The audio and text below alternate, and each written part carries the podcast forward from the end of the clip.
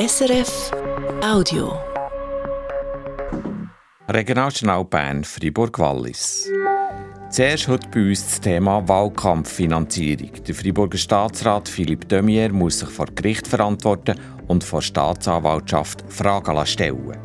Nachher geht es um gute Erfahrungen mit einem Mentoring-Programm im Wallis. Von denen sollen jetzt auch Frauen im Emmental profitieren, für das sie im Beruf und in der Politik weniger zurückstehen. Am Mikrofon Peter Brandenberger.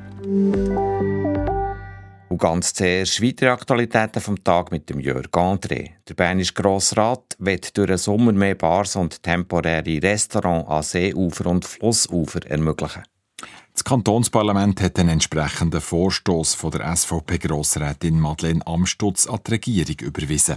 So Bars oder Pop-up-Restaurants in Ufernähe sind beliebt und meistens sind die Grünflächen so gross, dass man, dass man sich mit den Leuten, die nichts konsumieren, nicht ins Kek kommt, hat es von Seiten der Bürgerlichen geheissen.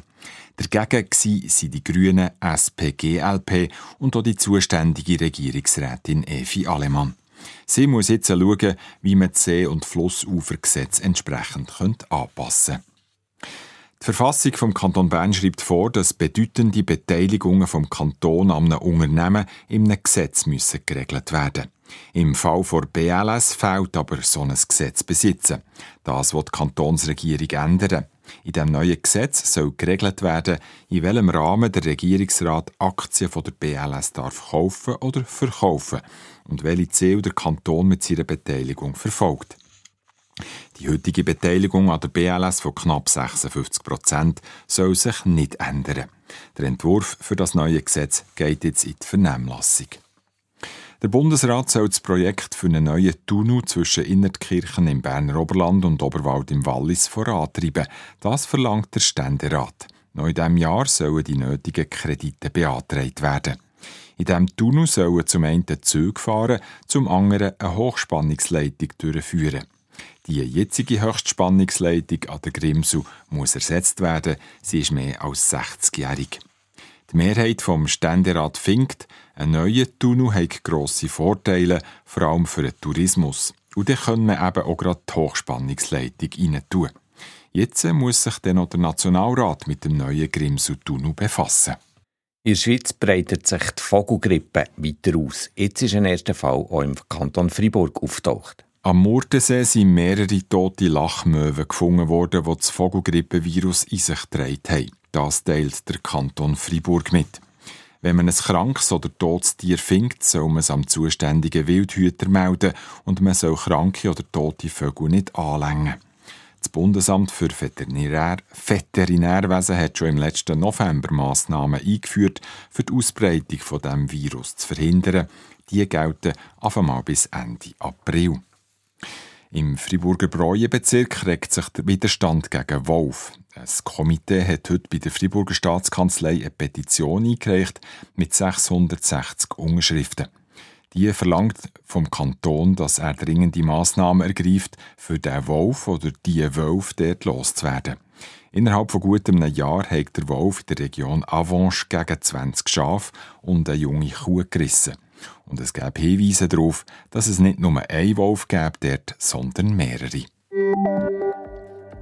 25 Jahre lang hat die SVP im Kanton Freiburg vergeben versucht, einen Sitz in der Kantonsregierung zu erobern. Vor gut einem Jahr hat sie es dann endlich geschafft. Der Philippe Demier ist dann für die SVP in Staatsrat gewählt worden. Der Philippe Demier spürt jetzt aber schon ein erstes Mal kräftigen Gegenwind. Im Raum steht der Vorwurf, er habe im Wahlkampf eine Rechnung nicht gezahlt und möglicherweise sein Wahlkampfbudget nicht korrekt öffentlich gemacht. Ich habe vor der Sendung mit dem Freiburg-Korrespondent Oliver Kempa über die Vorwürfe geredet. Was soll denn der Philipp Demier genau falsch gemacht haben? Also es geht um gut 10.000 Franken für kurze Kampagnenvideo von Philippe Demier. Der Recherchedesk vom Westschweizer Fernsehen RTS der hat am Dienstag öffentlich gemacht, dass der Philippe Demier die Video zwar bei seiner Kampagne hat eingesetzt, zur Rechnung dafür aber nicht selber hat gezahlt. Eine Bekannte von ihm hat ihm das Geld vorgeschossen und die Rechnung bei der zuständigen Kommunikationsagentur beglichen. Später im Verlauf des letzten Jahres haben sie die 10.000 Franken von Philippe Demier zurückverlangen. Der hat aber bis heute nicht gezahlt. Und darum treffen sich die beiden Parteien jetzt Ende März zu einer Schlichtungsverhandlung vor dem Zivilgericht. Und wieso genau könnte jetzt der Fall problematisch sein für Philippe Demier? Also was er und seine Bekannten genau untereinander haben abgemacht und wie das der Philippe Demier den Vorschuss zurückzahlen will, da kann man sagen, das ist eine private Angelegenheit. Allerdings gilt im Kanton Freiburg ja seit 2021 ein neues Gesetz, das Politikerinnen und Politiker verpflichtet, ihre Wahlkampfeinnahmen und Ausgaben öffentlich zu machen, und zwar alle Beträge über 5000 Franken. Im Budget, das der Philippe Demier hat veröffentlicht nach den Wahlen, findet man von diesen 10.000 Franken aber nichts. Die Frage ist jetzt, hat er gegen das Gesetz verstoßen? Allerdings weiss man über die Beträge, die Abmachungen, den Sinn und Zweck davon noch viel zu wenig, für da eine klare Antwort zu geben. Vor allem, weil weder der Philippe Demier noch seine Bekannte öffentlich etwas dazu sagen vor der Schlichtungsverhandlung. Es ist also sehr viel noch sehr vage. Wer ist denn eigentlich genau zuständig dafür, das zu untersuchen und Klarheit zu schaffen? Zuständig dafür, dass bei den Wahlen alles mit rechten Dingen zu und her geht, ist die Freiburger Staatskanzlei. Das heisst, wenn es einen Verdacht gibt, dass etwas schiefgelaufen sein könnte, dann muss sie das anschauen. Und das macht sie in diesem Fall auch, wie die Freiburger Staatskanzlerin Danielle Gagnon im RTS hat bestätigt. Nous avons aujourd'hui annoncé ce cas au ministère public pour qu'il puisse lui-même investiguer pour voir s'il y a un problème ou s'il n'y en a pas. Sie haben bei der Staatsanwaltschaft beantragt, dass sie sich den Fall anschauen und herausfinden, ob es Problem gäbe oder nicht. Allerdings betont Daniel Gagnon auch, dass bis jetzt noch nichts erwiesen sei. Aujourd'hui, il n'y a rien qui est avéré dans ce cas qui est en discussion. Par contre, il y a un certain nombre de questions qui se posent et c'est le ministère public qui va clarifier les choses. Es gibt einfach noch ein paar offene Fragen und jetzt ist es an der Staatsanwaltschaft, die Fragen zu beantworten. Die hat darum auch eine Voruntersuchung eingeleitet. Der Philipp Demier selber sagt im Moment noch nichts zu diesem Fall. Wie sieht es eigentlich bei seiner Partei, der SVP, aus? Auch dort ist man im Moment noch sehr zurückhaltend, was den Fall angeht. Der Parteipräsident, der Christoph Blaumann, hat zum Inhalt des Falls selber ebenfalls gar nichts sagen. Nur so viel, solange noch nicht viel klar ist, stehen wir weiterhin hinter ihm. Le parti est derrière Philippe de Mier et je pense que durant cette première année d'entrée en fonction, il avait d'autres sujets de préoccupation que de s'occuper de cette, de cette créance. Und ist im ersten Jahr als Staatsrat hat der Philipp Demier sicher wichtigere Sachen im Kopf gehabt als eine alte Rechnung, die ihm eine Bekannte hat gestellt Aber ob er sich auch wirklich etwas hat, zu Schulden kommen, das müsste die Justiz jetzt herausfinden, da kann er gar nichts dazu sagen, sagt der SVP-Präsident. Ein bisschen offensiver ist man bei der SP. Sie hat gestern ein Kommuniqué verschickt und geschrieben, der Fall müsse so rasch wie möglich und lückenlos aufgeklärt werden. Ob sich der Philippe Demier etwas hat zu Schulden lassen oder nicht, das wird auch der Parteipräsident Thomas Grömont nicht selber beurteilen, aber klar sei, die Regeln für Transparenz in der Politikfinanzierung die dürfen wir nicht auf die leichte Schulter nehmen. Si les faits sont avérés, il y a quand même un manquement grave euh, au principe de transparence, qui est un principe démocratique, qui a été voté par les Fribourgeois, et ça, c'est inquiétant. Wenn die Vorwürfe bestätigt würden, wäre das auf jeden Fall ein schwerer Verstoß vom Staatsrat Demier, sagt er. Und das ist schon ein bisschen beunruhigend. Was wirklich Sache ist, das muss jetzt also die Staatsanwaltschaft klären. Was könnten denn allenfalls die Konsequenzen sein für Philippe Demier? Also, wenn herauskommt, dass er wirklich gegen das Gesetz über Politikfinanzierung hat verstoßen, dann steht er natürlich in einem sehr schlechten Licht da. Vor allem, weil er selber, bevor er in die Regierung ist gewählt wurde, im Grossen Rat auch noch für das Gesetz hat gestimmt hat. Ihm droht ein Buß von bis zu 10.000 Franken, wenn er verurteilt wird. Und was die politischen Konsequenzen sind, das lässt sich noch nicht abschätzen. Bei einer Verurteilung dürfte er wahrscheinlich nicht mehr tragbar sein.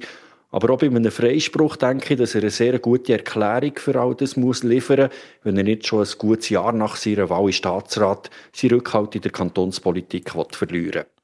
Das die Schätzung vom Freiburg-Korrespondent Oliver Kempa zu den Vorwürfen der Wahlkampffinanzierung vom SVP-Staatsrat Philippe Demier. Frauen fördern andere Frauen. Mit diesem Ansatz ist gestern Abend in Burgdorf ein Mentoring-Programm für Frauen angelaufen. Gut 30 Frauen haben sich getroffen, haben sich austauscht und haben Tandem gebildet. Eine sogenannte Menti, die vorwärts kommen mit einer Mentorin, die sie beratet und bei Problemen weiterhilft.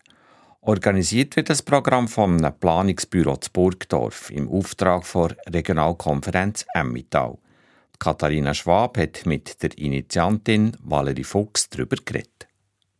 Nächte hat der Mentoring-Anlass von Frauen für Frauen zum ersten Mal zu Burgdorf stattgefunden. Wie war es?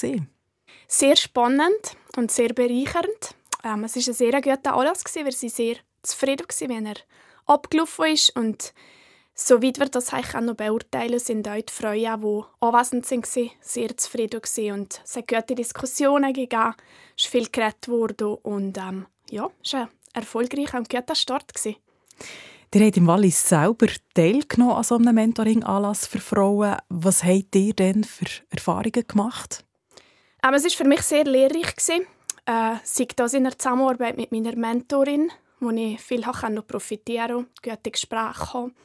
Auch immer gut reflektiert worden bin mit diesen Fragen oder ja, Herausforderungen, die ich hatte. Und ähm, auch die Vernetzung mit den anderen Menti, die halt auch teilnehmen in diesem Programm, wo man sich viel ausgetauscht hat und gemerkt hat, okay, ich bin vielleicht mit meinen Fragen nicht alleine. Es gibt viele, die Fragen im Leben haben, die Unterstützung brauchen oder die voneinander profitieren können. Und so wird die ganzen Leute, die ich kennengelernt habe, auch die Projektleitung, die das Projekt mitbetrieben hat, es hat sehr viel Inspiration mir selber gegeben, um zu sagen, ich habe es eine super Sache gefunden und ich fand es gut, wenn es das mehr gibt. Oder ich habe das Gefühl, dass andere Frauen auch gerne Teil wären von so einem Programm.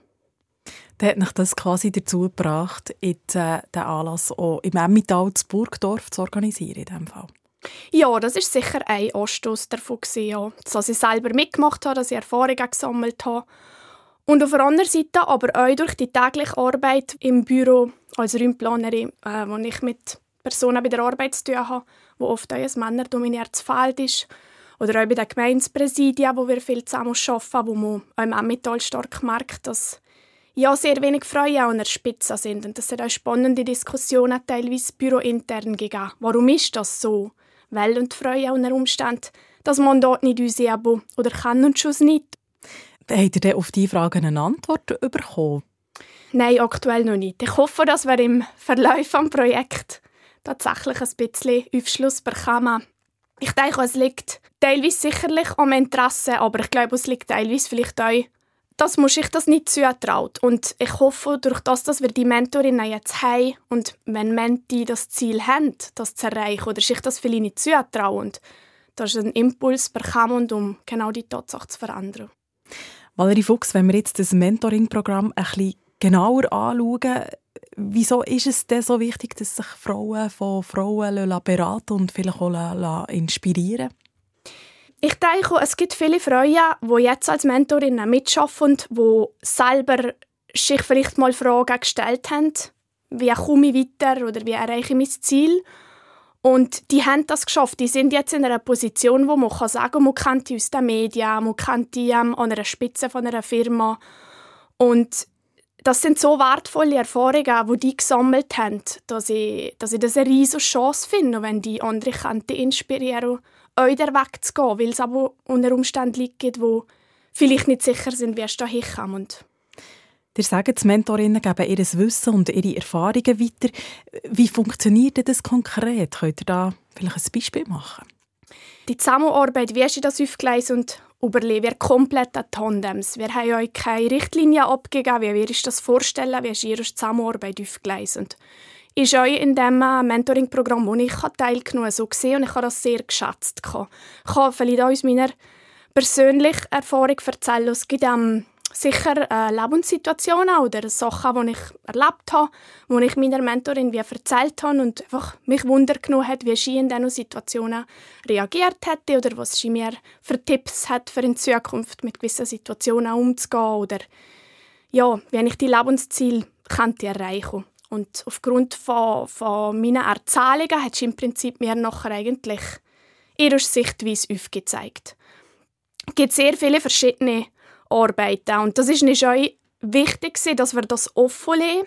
Die Menti hat ja Ideen oder hat etwas bei der Anmeldung angegeben, was sie sich wünscht. Und interessant wird es natürlich jetzt, wie die Mentorin mit dem umgeht.